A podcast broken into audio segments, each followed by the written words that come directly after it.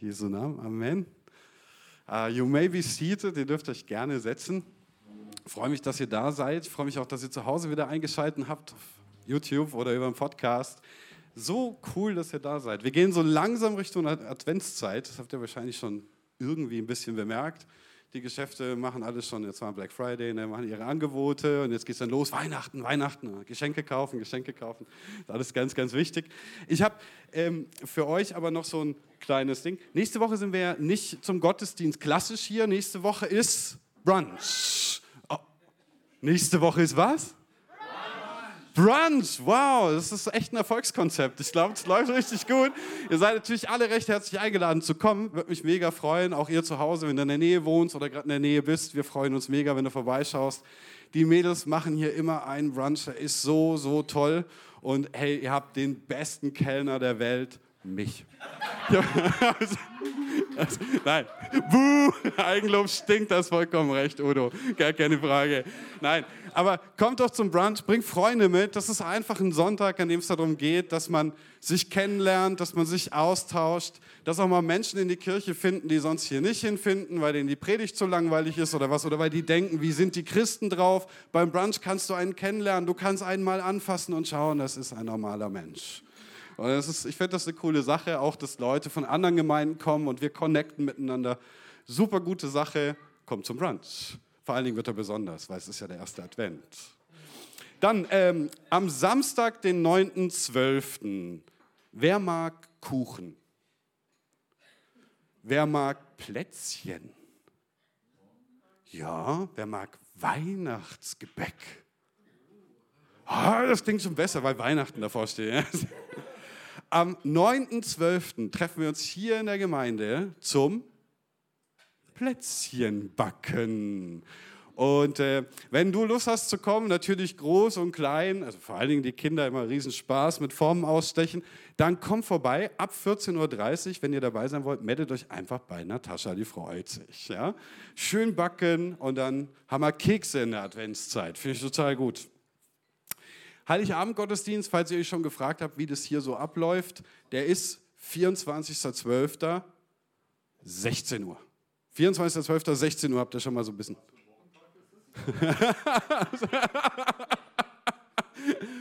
Mike hat es dir schon zugerufen. Sonntag. Ja, genau. Genau. Dann kommen wir zum Opfer, wie immer. Jeden Sonntag.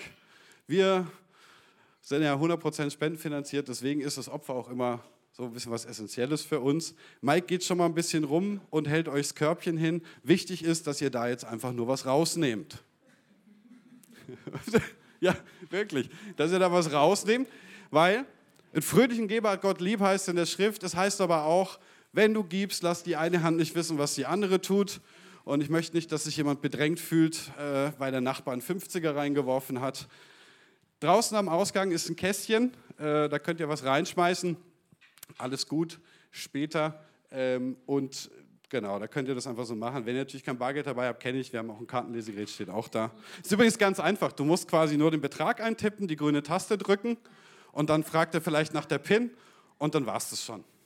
Also ist gar nicht so schwierig. Ähm, genau, das mache ich auch immer. Gut. Also, jetzt der Infoteil. Ne? Wenn du übrigens hier in der Gemeinde irgendwie ehrenamtlich mitarbeiten möchtest, und du hast Jesus echt lieb und du hast so ein bisschen eloquente Art. Du quatschst gern. Menschen machen dir keine Angst. Wir brauchen noch einen Moderator.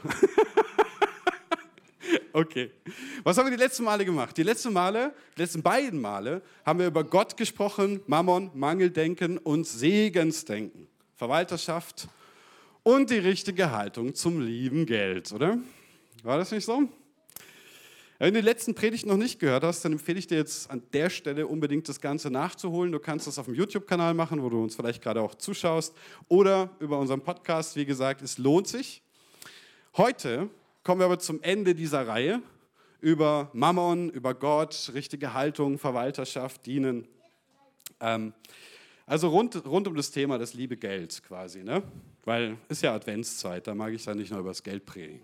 So. Ich möchte euch heute anhand der Bibel drei Dinge aufzeigen, ähm, die wir mit einem Teil von unserem Geld machen sollten. Drei Dinge. Und die Predigt soll auch drei Dinge für uns tun heute. Sie soll uns erstens Gottes Willen und sein Wesen näher bringen. Sie soll uns herausfordern, den uns anvertrauten Besitz nach seinem Willen einzusetzen. Und sie soll uns ermutigen, Gott zu vertrauen und seine Verheißungen für unser Leben anzunehmen. Wenn du mitschreibst, Titel der heutigen Predigt ist 23,3. 23, geschrieben 3. Lass mich mit einem Bibelvers beginnen. Mm, dessen Tragweite, glaube ich, heute ziemlich vielen nicht allzu sehr bewusst sein sollte. 2. Mose 2012. Du sollst deinen Vater und deine Mutter ehren, damit du lange lebst in dem Land, das der Herr, dein Gott, dir gibt. Du sollst deinen Vater und deine Mutter ehren, damit du lange lebst in dem Land, das der Herr, dein Gott, dir gibt. Wer kennt diesen Vers? Ich mal Hände sehen? Oh, ja, das sind einige, das ist gut. Wo kommt der vor? Wo kommt der vor? Zehn Gebote höre ich, das ist absolut richtig. Das ist eins der zehn Gebote. Weiß auch noch jemand das wievielte der zehn Gebote? Bitte? Vierte oder fünfte, entscheid dich? Fünfte. Wo sind die Süßigkeiten? Gib diesem Mann eine Süßigkeit. Das hat er sich verdient. okay. Jetzt ist natürlich die Frage, was heißt es eigentlich? Ne? Ehre Vater und Mutter. Was bedeutet das? Was ist damit gemeint? Ist das nett sein, respektieren oder was ist Ehren? Paulus schreibt im Epheser 6, ihr Kinder gehorcht euren Eltern. So möchte es der Herr, dem ihr gehört. Und so ist es gut und richtig. Ist übrigens interessant, gell? Ihr Kinder. Kinder waren Teil der Versammlung. Damals. In der Gemeinde in Ephesus. Ihr Kinder. Er spricht sie direkt an. So ist es gut und richtig. Ehre deinen Vater und deine Mutter. Das ist das erste Gebot, das mit einer Zusage verbunden ist. Mit der Zusage, dann wird es dir gut gehen. Und du wirst lange auf dieser Erde leben. Wie legt Paulus das fünfte Gebot aus? Was versteht er unter die Eltern ehren? Er sagt Gehorsam, oder?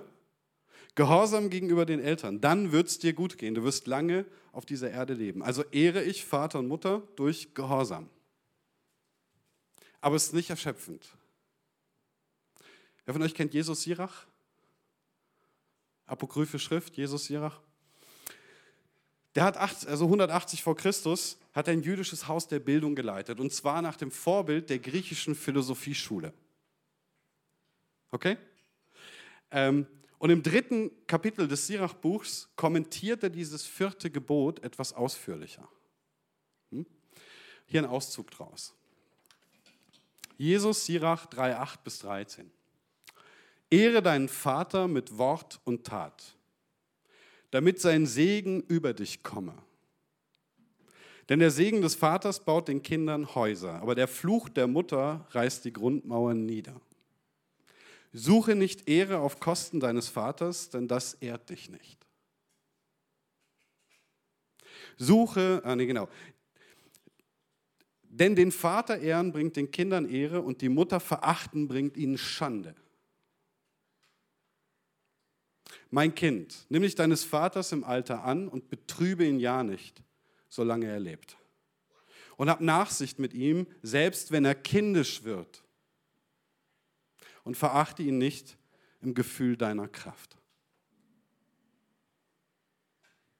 So die jüdische Sichtweise ist nur ein Auszug. Das ganze Kapitel beschäftigt sich mit Ehre Vater und Mutter. Aber das ist ein Teil der jüdischen Sichtweise darauf, was dieses Gebot bedeutet. Es bedeutet also, wir sollen gehorsam sein, soweit es nicht Gottes Willen widerspricht, natürlich. Es bedeutet, dass wir unseren Eltern mit Wort und mit Tat zur Seite stehen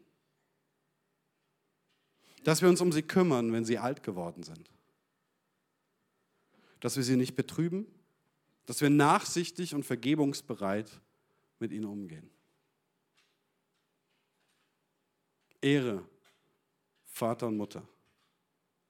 Das Wort, also das mit Wort und Tat zur Seite stehen, sich um sie kümmern, wenn sie alt geworden sind.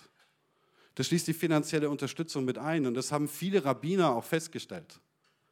Er sagt, Ehre Vater und Mutter hat auch was damit zu tun, dass ich mich zur Unterstützung bereit erkläre. Dass ich da bin, sie zu unterstützen, wenn sie mich am nötigsten brauchen. Nämlich dann, wenn sie alt und schwach geworden sind. Oder krank.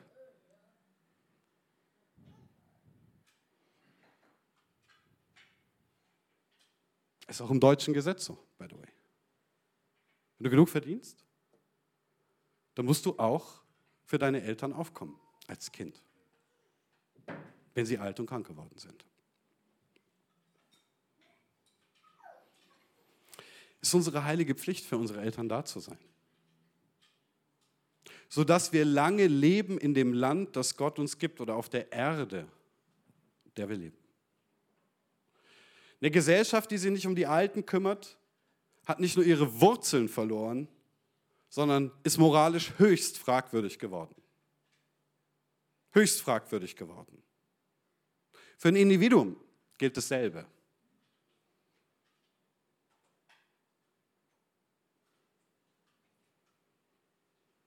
Jemand hat mal gesagt, der Grad der Zivilisation lässt sich an dem ablesen, wie wir ungeborenes Leben behandeln und die Alten und Kranken.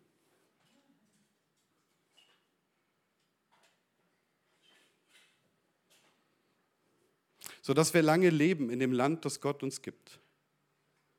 Das ist das erste Gebot mit Verheißung. Weil wer keine Wurzeln hat, der stirbt ab. Wer seine Wurzeln abschneidet, der kann nicht auf Dauer bestehen. Das gilt für einen ganz individuell und es gilt aber auch für die Gesellschaft, in der wir leben. Darum ist es auch unsere Pflicht, uns um die Alten zu kümmern, unsere Eltern zu ehren und anzuerkennen, wo wir auf hohen Schultern stehen. Ich weiß. Es gibt natürlich auch schwierige Situationen. Es gibt psychisch kranke Eltern. Es gibt toxische Eltern. Und ich bin ganz bei dir. Hier muss ein individueller Weg gefunden werden. Ein individueller Weg, der nicht auch noch die psychische Gesundheit des Kindes gefährdet. Das ist keine Frage. Und Kind bleiben wir irgendwie immer, auch wenn wir alt geworden sind schon. Aber trotzdem bleibt auch in so einer Situation immer die Frage danach, inwieweit es möglich ist, die eigenen Eltern zu ehren. Wenn auch in begrenztem Rahmen. Grundlegend und bei den meisten gilt aber, unseren Eltern zur Seite zu stehen, uns um sie zu kümmern, respektvoll zu sein, gehorsam zu sein, wenn es nicht dem Willen Gottes widerspricht, sie im Alter in der Not zu unterstützen, auch finanziell, das gilt.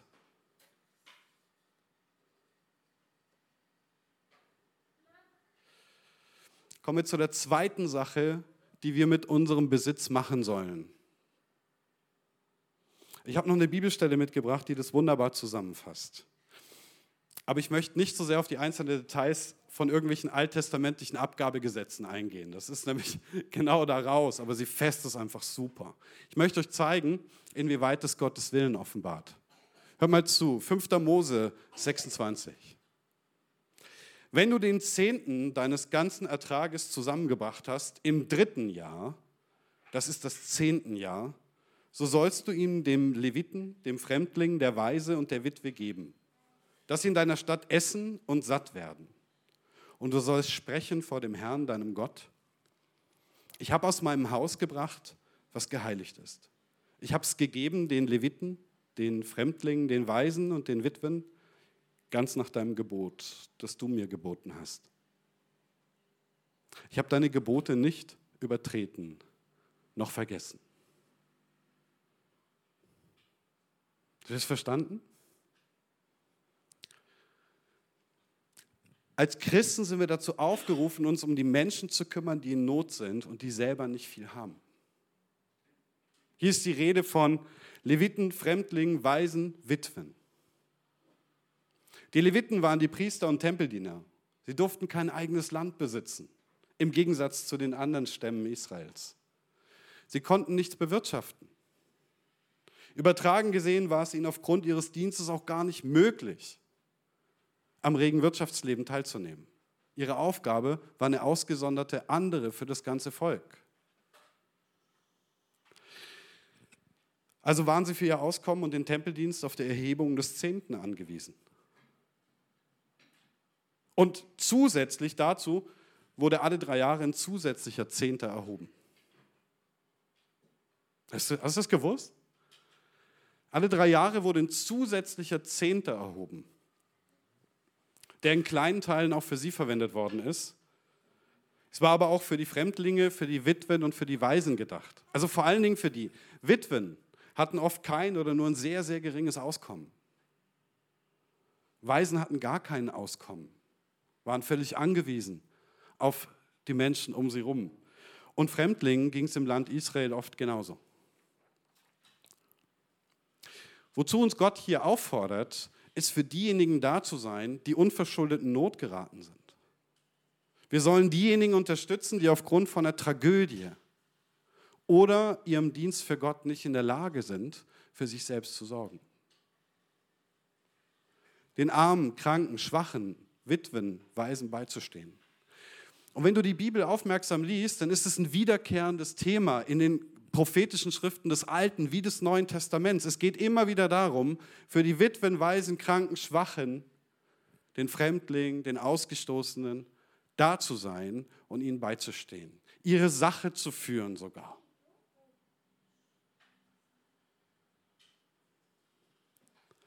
Zur Zeit von Jesus war es vollkommen üblich, dass alle drei Jahre der zehnte Teil des Ertrags an die Armen und Bedürftigen gespendet wird. Hast du gewusst? Das ist krass, oder?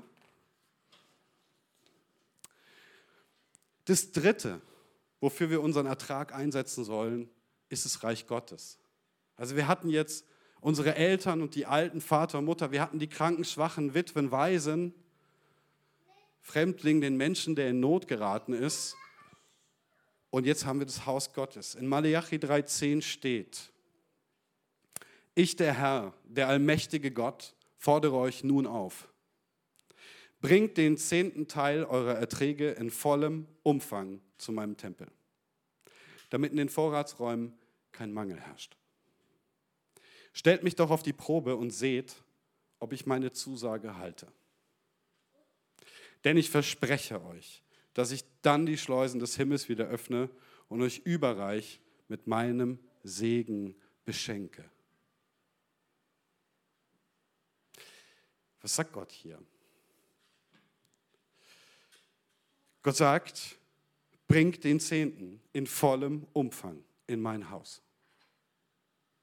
In vollem Umfang. Den Zehnten von allem, was ihr an Ertrag habt, bringt in mein Haus. Warum? Damit in den Vorratsräumen kein Mangel herrscht, damit im Haus Gottes kein Mangel herrscht.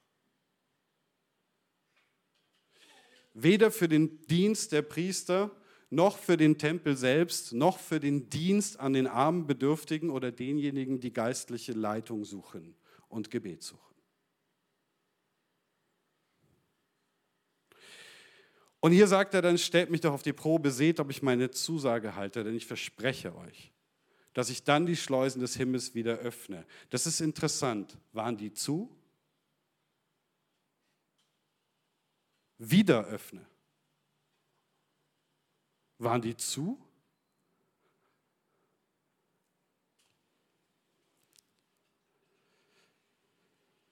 Die Stelle hier in Malachi ist eine der wenigen Stellen, in denen Gott uns persönlich herausfordert, und in dem Fall das Volk Israel, ihn auf die Probe zu stellen.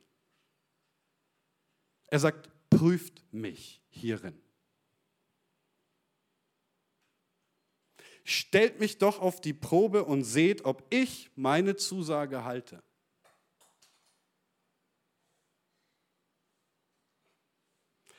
Denn ich verspreche euch, dass ich euch die Schleusen des Himmels wieder öffne.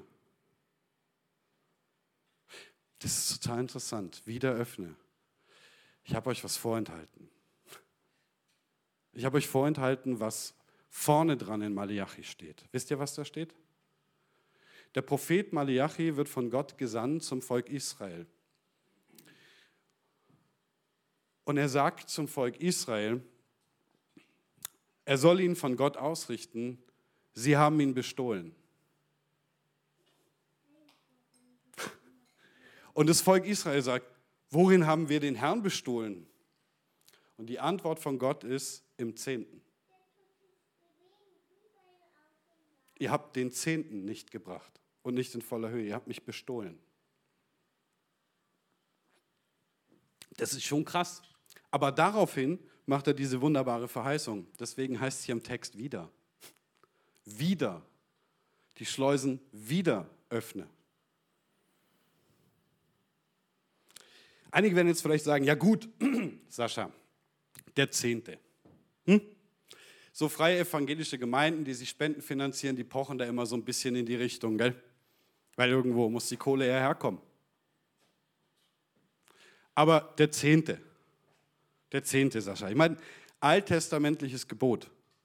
Hm? Da sind wir Christen nicht mehr dran gebunden, das weißt du schon, oder? Jesus hat das Gesetz für uns erfüllt und das kann voll sein. Ich, die Frage, die ich mir stelle, ist, warum ist dir das so wichtig? warum ist dir das so wichtig? Weißt du, wenn wir über Wahrheit sprechen oder Theologie und diese Dinge, das ist alles in Ordnung. Aber den meisten ist es doch sehr wichtig, weil sie denken, der Zehnte sei doch ein bisschen viel.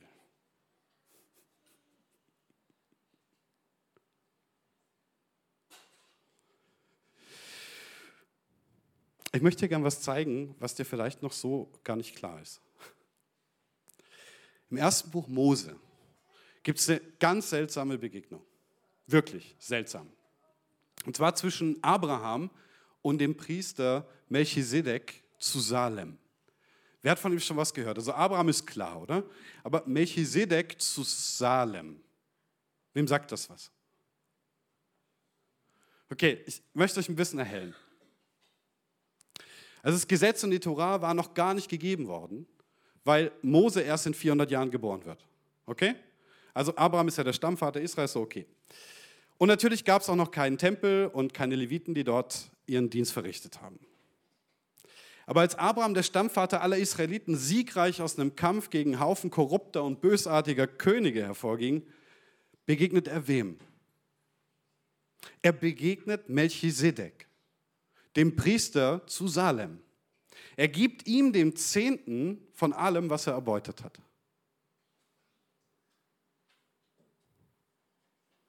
Melchisedek segnet ihn und Abraham zieht seine Wege. Und das ist total interessant, weil wir haben keine Ahnung, wer Melchisedek ist. Das gibt kein Geschlechtsregister. Wir wissen nicht, woher er kam.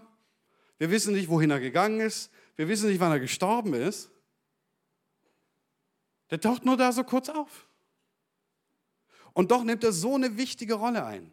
Ihr müsst verstehen, biblisch betrachtet ist der Segnende immer größer als der, der den Segen empfängt. Der Segnende ist größer als der, der den Segen empfängt.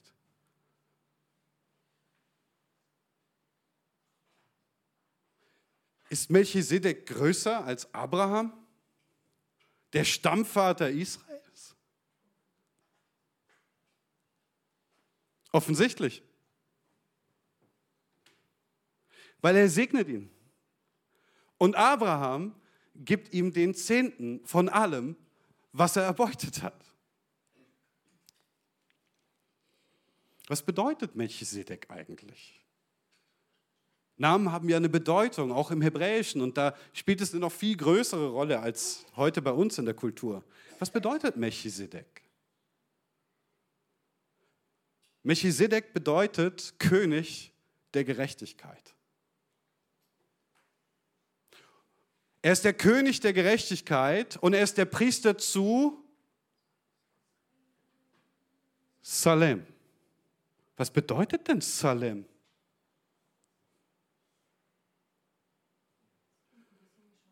Shalom, genau. Da, aha, da kommt Shalom her. Es bedeutet Frieden. Frieden, Frieden Gottes. Melchisedek ist also König der Gerechtigkeit und Priester des Friedens Gottes.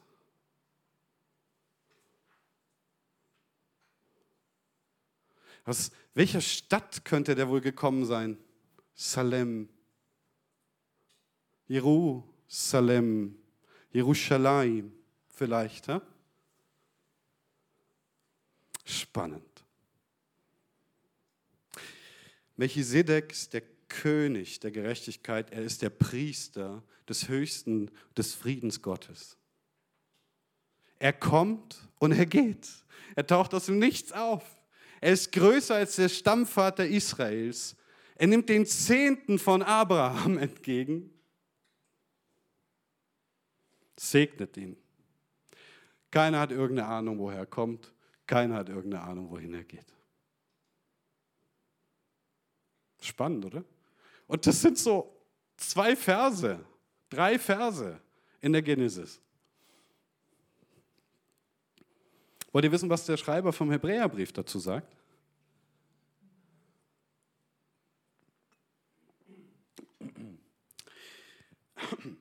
Was wissen wir denn von Melchisedek? Er war, wie es in der Schrift heißt, König von Salem und Priester des höchsten Gottes. Als Abraham siegreich vom Kampf gegen die Könige zurückkehrte, ging so, wird uns berichtet, Melchisedek ihm entgegen und segnete ihn. Und Abraham gab ihm den zehnten Teil von allem, was er erbeutet hatte. Der Name Melchisedek bedeutet König der Gerechtigkeit. Und König von Salem bedeutet König oder Priester des Friedens. Ansonsten wird nichts über ihn mitgeteilt. Kein Vater wird erwähnt, keine Mutter, kein Stammbaum, kein Anfang, kein Ende seines Lebens. Er, der dem Sohn Gottes gleicht, bleibt sozusagen Priester für immer und ewig. Hä? Nochmal den letzten Satz über Melchisedek. Er, der dem Sohn Gottes gleicht, bleibt sozusagen Priester für immer und ewig.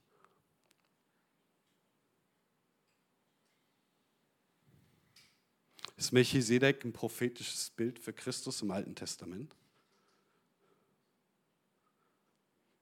Wir lesen weiter, Hebräer 7, 14 bis 17. Denn wir alle wissen, oder denn wie wir alle wissen, kommt unser Herr aus welchem Stamm in Israel? Juda. Und Mose hat nie etwas von Priestern aus diesem Stamm gesagt. Das stimmt. Der Priesterstamm war Levi. Das waren die Leviten. Und die hatten kein eigenes Land.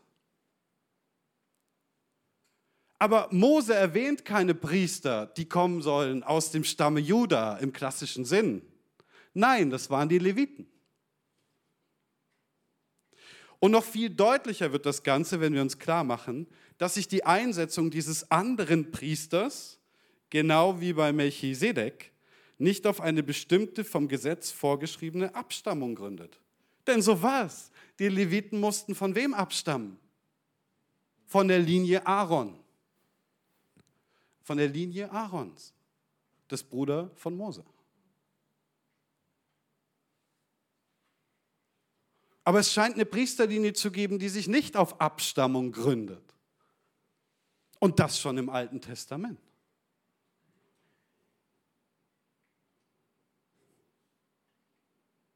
Also deutlicher wird das Ganze, wenn wir uns klar machen, dass sich die Einsetzung dieses anderen Priesters, genau wie bei Melchisedek, nicht auf eine bestimmte vom Gesetz vorgeschriebene Abstammung gründet, sondern auf was? Auf die Kraft eines ewigen unzerstörbaren Lebens.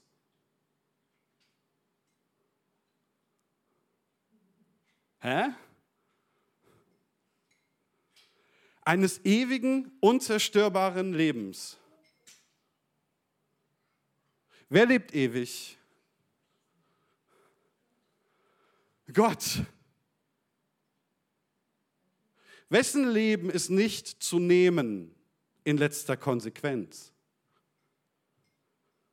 Gottes. Jesus gibt sein Leben und er steht wieder auf von den Toten. Unzerstörbaren Lebens und es ist ein ewiges Leben. Es ist kein Leben, das geboren wird und stirbt und dann ist es vorbei. Jesus hat menschliche Form angenommen. Er ist gestorben wie wir, nur viel schlimmer. Aber für uns. Aber es ist, es ist nicht zu Ende, oder? Warum? Weil er der Autor des Lebens ist. Er kann lebendig machen, was er lebendig machen will. Es ist ein ewiges Leben, es ist ein Leben, das nicht zerstörbar ist. Jesus sagt, ich gebe mein Leben und ich nehme es mir auch wieder, wann ich will. Ne? Also ich gebe mein Leben, wann ich will und ich nehme es mir auch wieder.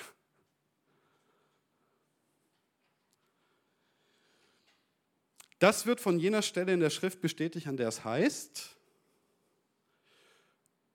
du sollst für alle Zeiten Priester sein. Ein Priester von derselben priesterlichen Ordnung wie Melchisedek. Der Schreiber des Hebräerbriefs möchte uns gerade klar machen, dass Jesus eine andere priesterliche Ordnung hat. Er spricht über den neuen Bund, der besser ist als der alte Bund. Und er zeigt uns, dass Jesus ein Priester von Ewigkeit her ist. Ein Priester nach der Ordnung Melchisedeks. Keiner weiß, woher er kommt. Keiner weiß, wohin er geht. Was er tut, ist ewig. Was er tut, bleibt. Er ist größer als Abraham. Jesus sagt mal, und sehe, siehe, Größeres als Abraham ist hier. Und wen meint er damit? Sich.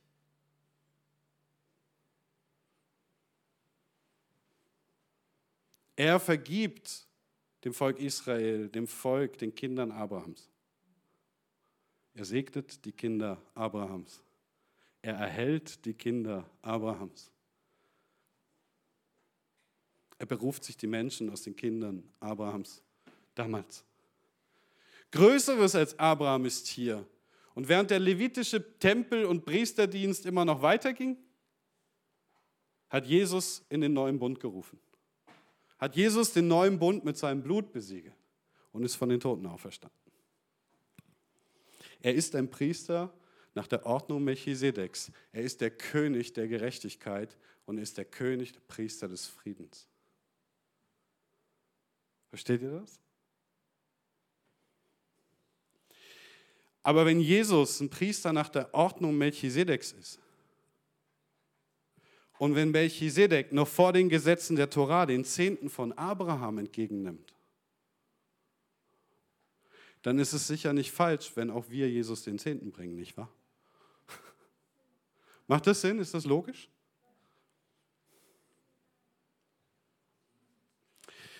Jetzt mal eine Frage. Zehnter und so.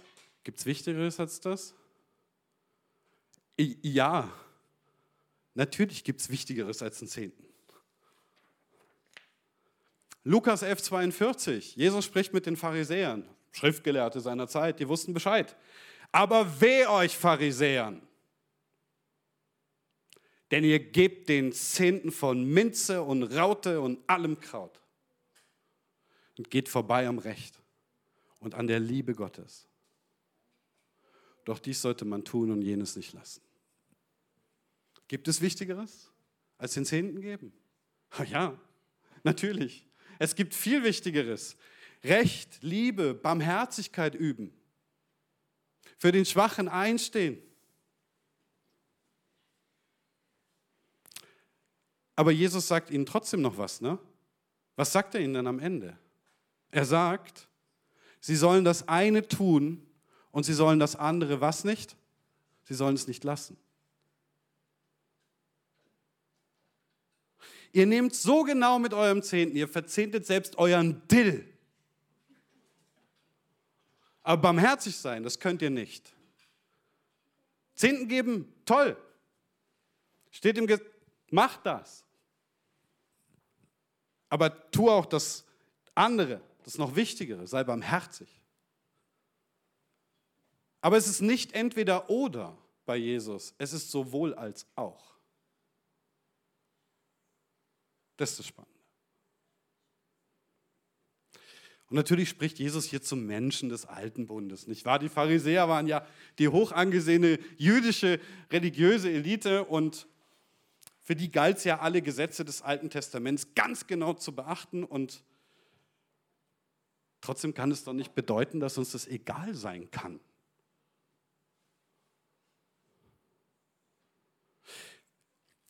Wer von Herzen Jesus Königsgeboten folgt, also liebe Gott, liebe deinen Nächsten wie dich selbst, der kann doch gar nicht anders als großzügigen Segen für die Kirche, für seine Eltern und für die Menschen zu sein, die das am nötigsten brauchen. Das wäre doch ein Widerspruch in sich. Jesu Wort Größeres als das ist hier, Größeres als das ist hier, bezieht sich auf einen neuen Bund. Auf den neuen Bund, den er für uns erwirkt.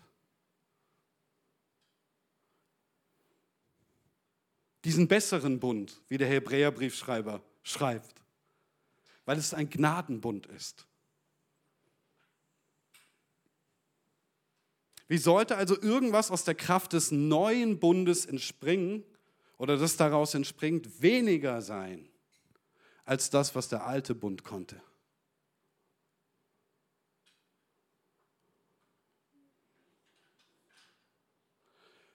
sollten die, die wir aus der Vergebung und der Gnade Gottes, der Kraft aus dem Heiligen, vom Heiligen Geist, die wir daraus leben, sollten wir nicht noch freier sein? Sollten wir nicht noch großzügiger sein? Sollten wir nicht noch mehr das ernst nehmen, was Gott auf dem Herzen brennt? Für sein Haus, für die Menschen da draußen, für die Menschen in Not und für unsere Eltern, unsere Ahnen?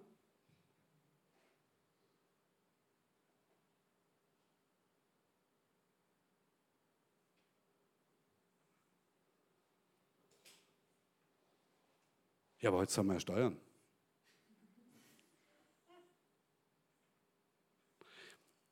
Das haben die Israeliten auch. Die Zeiten nämlich, als Jesus das gesagt hat, Steuern an Rom.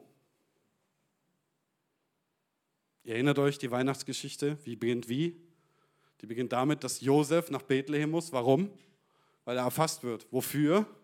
Fürs Steuerverzeichnis der Römer. die Zeiten auch steuern.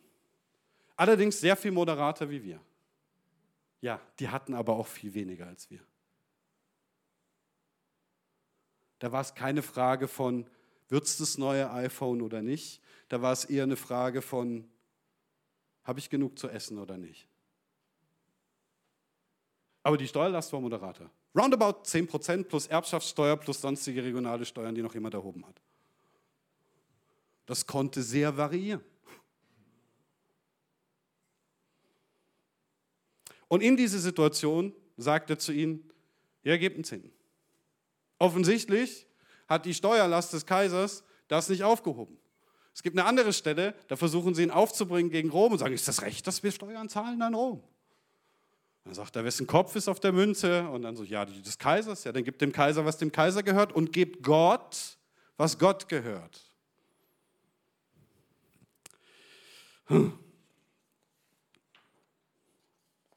2. Korinther 9.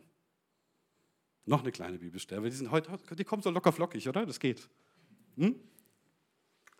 Paulus sagt, in Bezug auf Geld, eine Sammlung, ich meine aber dies. Ich meine aber dies. Und das ist die Stelle, wo es heißt, einen fröhlichen Geber hat Gott lieb. Die zitieren wir gerne, die klingt sehr positiv. Das ist sie auch. Ist auch so gemeint.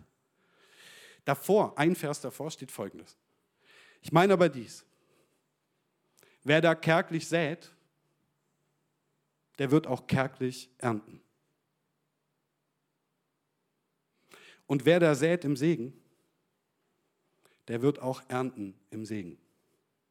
Ein jeder, wie er sich im Herzen vorgenommen hat. Nicht mit Unwillen oder aus Zwang. Denn fröhlichen Geber hat Gott lieb.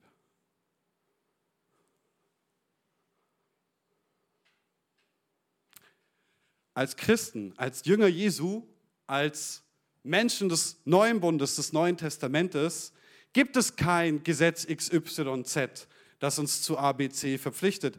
Es gibt das Gesetz des Geistes, da können wir heute nicht drauf eingehen. Nun gut, die zehn Gebote bestätigt Jesus für das Neue Testament auch und die höchsten auch.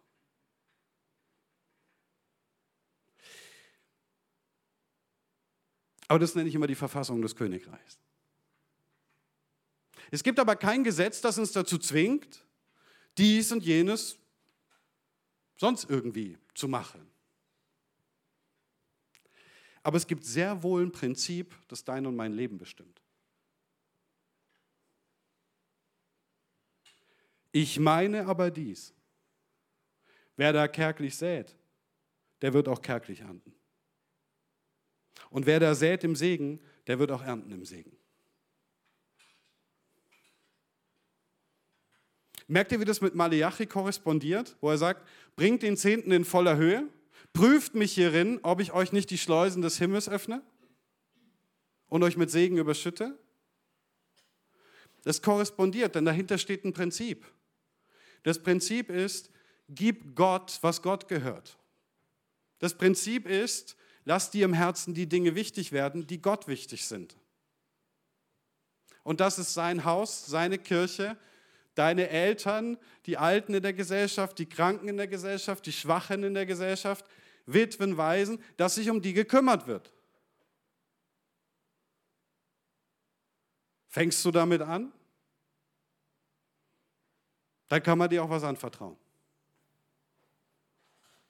Du hast eben den Beweis erbracht, kein Egoist zu sein, der nur an sich denkt. Prüft mich hierin. Prüft mich hierin. Und im Prinzip sagt er, wenn du im Segen, also wenn du im Segen säst, wirst du im Segen ernten. Wenn du kacklich säst, wenn du knausrig bist, erwart nicht mehr. Das ist das, was du kriegst. Und so ist es im Leben, oder? Es ist mit allem so. Wenn du, wenn du kärglich in eine Freundschaft investierst, dann erwarte nicht, dass es die beste aller Zeiten wird. Wenn du kärglich in dein Gebetsleben, in dein geistliches Leben investierst, dann erwarte nicht, dass es total toll wird. Wenn du kärglich in deine Arbeit, deinen Beruf, dein Studium investierst, dann erwarte keine 100% in der Klausur. It doesn't work that way.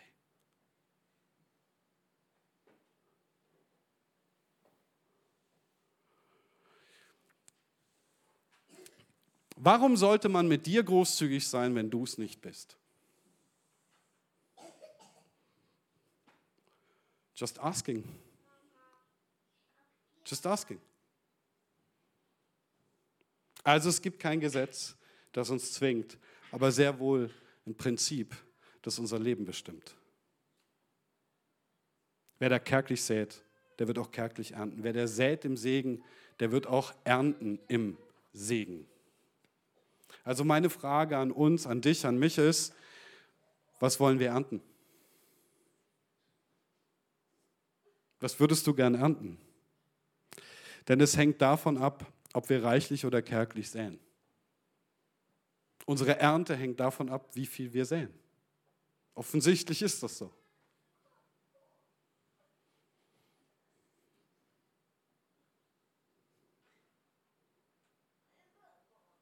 Ob wir mit dem, was wir sind und haben, bereit sind zu lieben, so wie Gott es möchte, oder ob wir aus Angst und Egoismus zurückbehalten.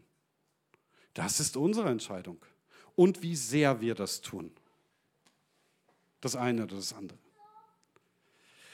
Eine Welt, in der das Evangelium gelebt wird, in der jeder die gute Botschaft von Jesus hört, in der sich den Schwachen und den Alten angenommen wird, in der Familie mehr ist als ein Wort und das Haus Gottes mehr als ein Gebäude.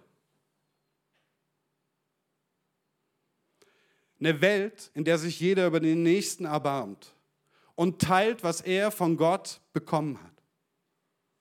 Das ist die Welt, in der ich leben will.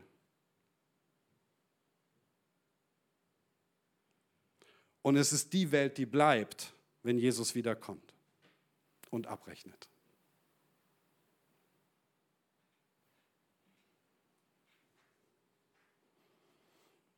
Kleiner Fun-Fact am Rande. 23,3. Was ist das eigentlich? Das ist der Zehnte für den Tempeldienst und die Leviten jedes Jahr. Von allem, was die Israeliten an, an Ertrag hatten. Sie haben den Zehnten von ihrem Gehalt gegeben, quasi. Zehn Prozent. Es gibt noch einen Zehnten. Der Zehnte ist für den Eigenbedarf an den Festen des Herrn, damit die Israeliten teilnehmen können. Es ist der Zehnte, der aufgewendet wird, damit sie an den Festen teilnehmen können, an der Gemeinschaft der Heiligen teilnehmen können, an dem sie geistlich wachsen können. Es ist ein Investment in ihre Familie und in, ihre Geist, in ihr geistliches Wachstum. Krasser? Und dann gibt es den Zehnten für die Armen. Alle drei Jahre musste man den zahlen. Nur alle drei. Das macht aufs Jahr 3,3. 10 Prozent, 10 Prozent, 3,3. 23,3333333 Periode 3 Prozent ist die Abgabenlast des Alten Testaments. Haus Gottes. Und für die Armen, die Schwachen. Und für sich selbst und seine Familie. Jetzt werden viele werden sagen, das ist ganz schön viel, ne? Das ist ja ganz schön viel. Ich sage, geht so. Geht so, weil der, der dich segnet, ist ja Gott. Und er öffnet die Schleusen des Himmels das muss ich nicht machen. Weil oft beschäftigen wir uns damit, wie wir die Schleusen des Himmels öffnen. Das muss ich gar nicht machen. Ich muss nur treu sein. Die Schleusen öffnet er, nicht ich. Und ja, es stimmt, es ist ganz schön viel Verantwortung. Und das ist genial so. Herzlich willkommen, du lieber Christ. Du liebe Nachfolgerin von Jesus Christus, du lieber Nachfolger von Jesus Christus. Du bist berufen, Verantwortung zu übernehmen. Für dich, für das Haus Gottes und für die Gesellschaft, in der du lebst. Wir übernehmen Verantwortung. Warum? Weil wir keine Opfer sind, sondern Gesegnete. Darum übernehmen wir Verantwortung. Verantwortung übernehmen ist Macht. Merkt ihr das? Verantwortung übernehmen ist Macht. In einem positiven Sinne. Oder anders gesagt, ich könnte es umdrehen. Wenn wir anderen die Schuld geben, geben wir ihnen auch die Macht. Wie oft höre ich das? Ja, aber wir haben schon so viel Abgaben und wir haben dies und wir haben jenes und es ist ja alles und das wird ja gar nicht gut verwendet und so und die da oben sind schuld. Die sind schuld. Das kann schon sein, dass die Schuld auf sich laden. Aber wenn du ihnen alle Schuld gibst, gibst du ihnen alle Macht. Wir sind das Volk. Wir leben in der Demokratie. Tu nicht so, als wäre es eine Diktatur. Die, da kann man nichts machen. Psst. Nicht drüber reden, die sind gut.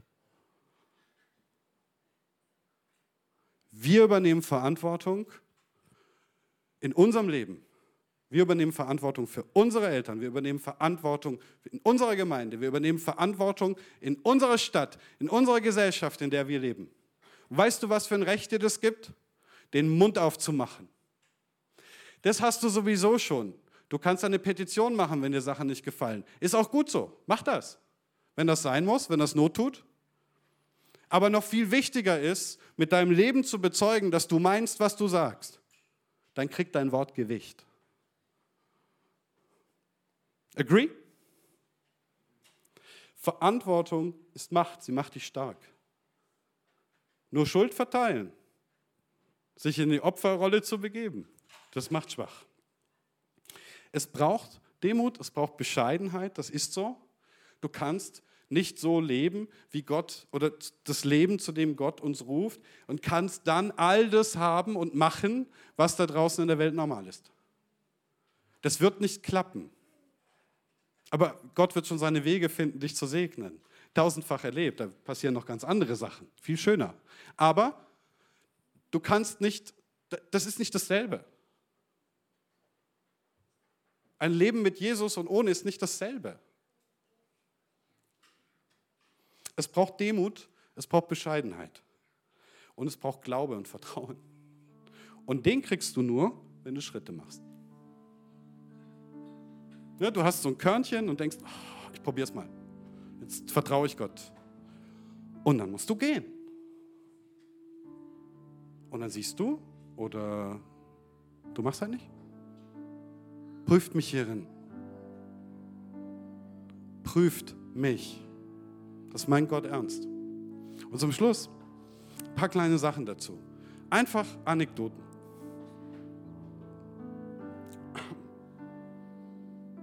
Wenn ich Verantwortung für Gottes Reich, die Armen und Schwachen nehme, für meine geistliche Gesundheit, die der anderen, dann werde ich mit ziemlich vielen Segnungen belohnt. Die Schleusen des Himmels, nicht ein Tröpfle-Segen. Die Schleusen.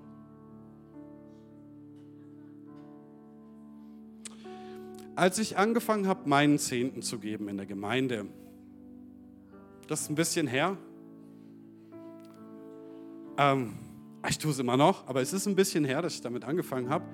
Da, da war ich in der Christus, ja, doch, also das war so konsequent, davor immer so ein bisschen und so. Aber da war ich in der Christuskirche und da war ich Praktikant. Wisst ihr, was ich verdient habe? 400 Euro. Mike hat mich aufgenommen, hat meinen Dienst unterstützt damals. Ich habe bei ihm, wir haben in der WG gelebt. Sonst wäre das gar nicht möglich gewesen, dass ich für 400 Euro in der Kirche irgendwas mache. Impossible.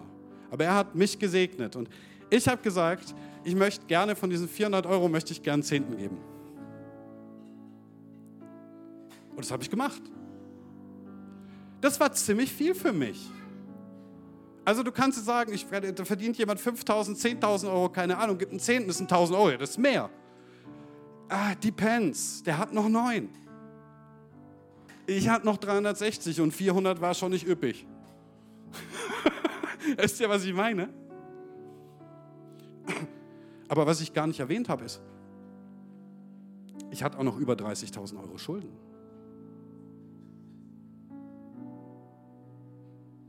In der Zeit. Ich habe als Jugendlicher ein paar ganz dumme Entscheidungen getroffen. Ganz blöde finanzielle Entscheidungen. Ist übrigens auch gut, wenn man anfängt zu geben, dann denkt man auch ein bisschen über seine Finanzen nach und so. Das hilft manchmal. So. Bei mir kam das zu spät und ich hatte 30.000 Euro Schulden. Ich habe angefangen, den Zehnten zu geben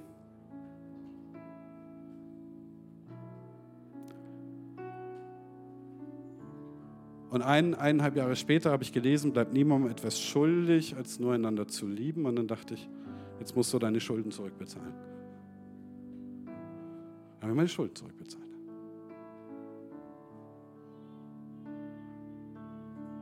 In drei Jahren. Über 30.000 Euro. Wisst ihr, was ich zu der Zeit verdient habe? 1000 oder 1200. Warum ging das? Das ging, weil Gott mich so gesegnet hat. Menschen kamen zu mir und haben gesagt, hier, ich habe mich mit Gläubigern verglichen, die haben gesagt, okay, die Hälfte. Und meine Türen, meine Wege gingen auf. Und das, was ich in Schulden hatte, hatte ich irgendwann ein Guthaben. Gott hat mich kontinuierlich den ganzen Weg, seitdem ich gebe, gesegnet. Er hat mich aus Schulden befreit. Als ich diese 400 Euro verdient habe, ich war nie so viel im Urlaub wie in dieser Zeit. Ich sage euch das, weil mich jeder eingeladen hat. Jeder magst du nicht mitkommen? Das ist voll schön. Dann sage ich, ja, ich habe da aber kein Geld für, das ist kein Thema. Okay. Brauchst du einen Laptop? Ja, PC wäre gut, der fliegt auseinander. Ja, aber du, das geht im Moment nicht. Doch, das geht. Wir gehen jetzt einen holen. Ich habe tausendfach solche Sachen erlebt. Auf einmal ist ein Umschlag mit was weiß ich in meinem Briefkasten. Und ich denke, wo kommt das denn jetzt her?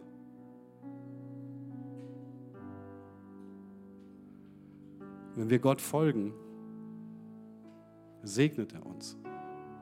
Und heute ist mir der Zehnte gar nicht mehr wichtig. Heute frage ich, was es braucht. Ich frage nicht, was muss, ich frage, was es braucht.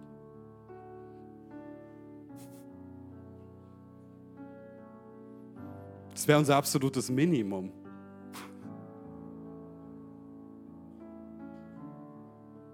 Habe ich auf Sachen verzichten müssen? Ja. Habe ich mehr dafür bekommen? Ja. Viel mehr. Und vor allen Dingen bin ich frei von diesem Quatsch, gedanklich. Viel freier, nicht ganz, ich bin ein Mensch, aber viel freier als früher. Wie viele Wege Gott gefunden hat, hier die Gemeindearbeit immer wieder zu unterstützen. Generell den Dienst. Ich bin platt. Da, es gab Monate, da wussten wir nicht, okay, wie zahlen wir jetzt Rechnung XYZ und auf einmal überweist jemand 2000 Euro. Und mit dem haben wir überhaupt nicht gerechnet und die Person ist nicht mal hier in der Gemeinde. Gott hat seine Wege. Die Frage ist, ob wir treu sind ob wir ihm erlauben, seine Wege mit uns zu haben. Meine Frau und Michaels Frau, Kathi, die sind so genial. Wisst ihr, was die gemacht haben? Immer wenn es bei denen knapp war, wenn die knapp bei Kasse waren, wisst ihr, was die gemacht haben? Die haben mehr gegeben. Ist ein bisschen anti-intuitiv, oder? Also, die war, es war schwierig und dann haben sie gesagt, ja, ja, dann ist recht, Gott. Dann ist recht, Jesus. Also, nee. Dann haben die mehr gegeben. Die sind über die Maßen gesegnet. Immer wieder worden. Ich habe da gefragt, ja und dann? Ja, dann war es gut. Hast ich gesagt. Nicht immer sofort, aber es passt schon. Gott hat seine Wege.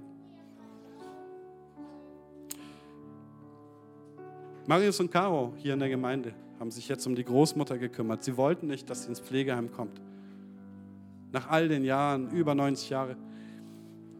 Ihr wollte, dass sie zu Hause sein kann. Ihr könnt sie ja mal fragen, was es mit ihnen gemacht hat, wo sie gewachsen sind, was sie gelernt haben. In der Zeit, wo sie der Großmutter an der Seite gestanden sind. Mein Onkel wurde schwer krank, die ganze Gemeinde hier, nicht die ganze, aber viele hier aus der Gemeinde haben sich um ihn gekümmert. Wir haben ihn herzlich aufgenommen. Wir haben immer versucht, es möglich zu machen, dass er mit seinem E-Rolli hier rein kann, dass sonst was, dass er alles hat, was er braucht. Wir haben ihm beim Essen geholfen. Wir haben versucht, ihn zu ehren. Später haben wir ihn gepflegt. Zu Hause. Ihn besucht, gepflegt. Und wisst ihr was?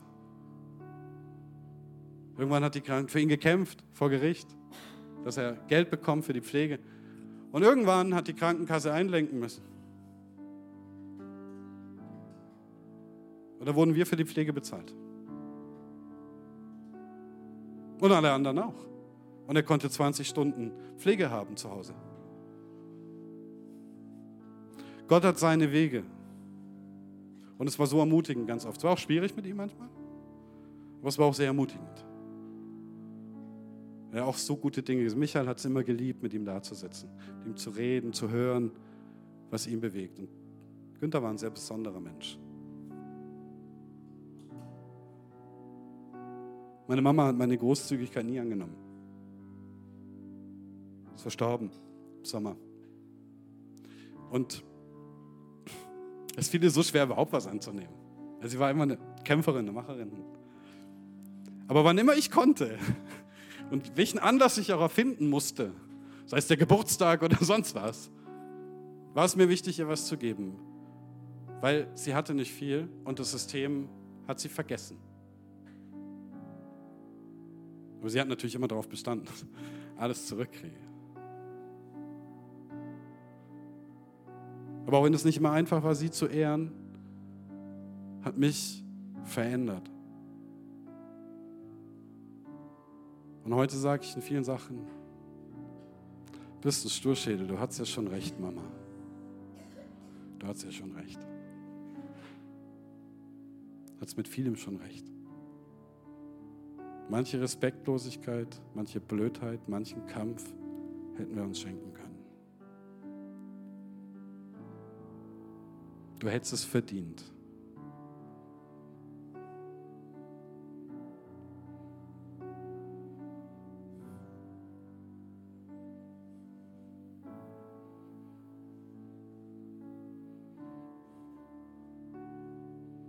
Dreiundzwanzig Komma drei plus deine Eltern.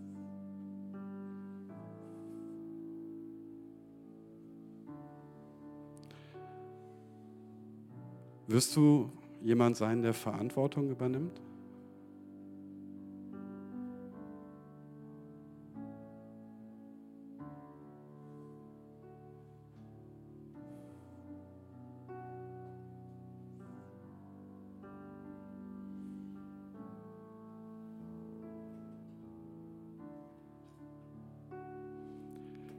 Jesus, ich bitte dich, dass du uns vergibst, wo wir keine Verantwortung übernommen haben. Ich danke dir, dass du uns so reichlich segnest und noch viel mehr segnen möchtest. Ich bitte dich, dass du uns das Herz weit machst und dass du es mutig machst, dir zu vertrauen, damit wir endlich der Segen sein können, zu dem du uns berufen hast als Kirche, als Kinder, als Eheleute, als Freunde und als Retter in der Not. Ich bitte dich, dass du unser Herz zumindest 23,3 Prozent weit machst. Aber eigentlich bitte ich dich um 100.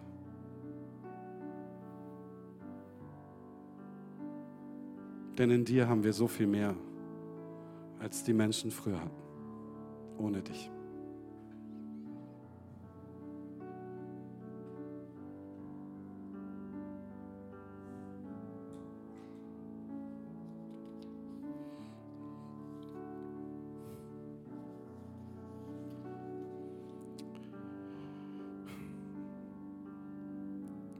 Stellt mich doch auf die Probe und seht, ob ich meine Zusage halte.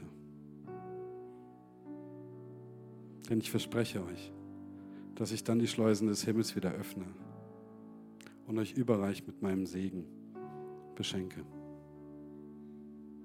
Das sind nicht meine Worte. Das sind die Worte dessen, zu dem du betest. Lass uns das ins Herz sinken, Herr. Mach uns stark. Mach uns mächtig zum Guten. In Jesu Namen. Amen.